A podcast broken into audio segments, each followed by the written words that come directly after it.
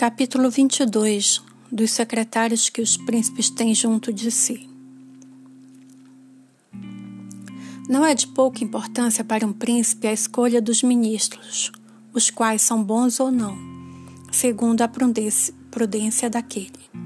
E a primeira conjetura que se faz da inteligência de um senhor resulta da observação dos homens que o cercam. Quando são capazes e fiéis, sempre se pode reputá-lo sábio, porque soube reconhecê-lo competentes e conservá-los. Mas quando não são assim, sempre se pode fazer mau juízo do príncipe, porque o primeiro erro por ele cometido reside nessa escolha.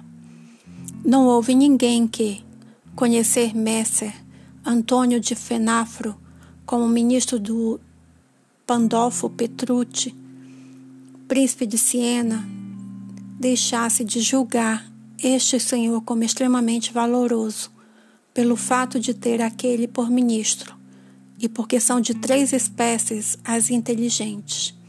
Uma que entende as coisas por si, a outra que discerne o que os outros entendem, e a terceira que não entendem nem por si, nem por intermédio dos outros. A primeira, excelente. A segunda, muito boa e a terceira inútil.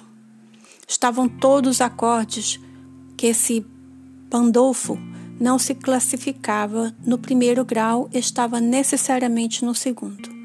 Porque toda vez que alguém tem a capacidade de conhecer o bem e o mal que uma pessoa faça ou diga, mesmo que por si não tenha capacidade para solucionar os problemas, discerne as más e as boas obras do ministro exalta estas e corrige aquelas, e o ministro não pode esperar enganá-lo, pelo que se conserva bom.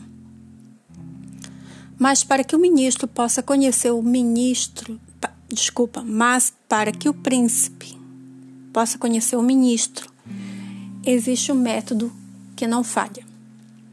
Quando vires o ministro pensar mais em si do que em ti, e que em todas as ações procura o seu interesse próprio, podes concluir que este jamais será um bom ministro e nele nunca poderás confiar. Aquele que tem o estado de outrem em suas mãos não deve pensar nunca em si, mas sim e sempre no príncipe, não lhe recordando nunca coisa que não seja da sua competência.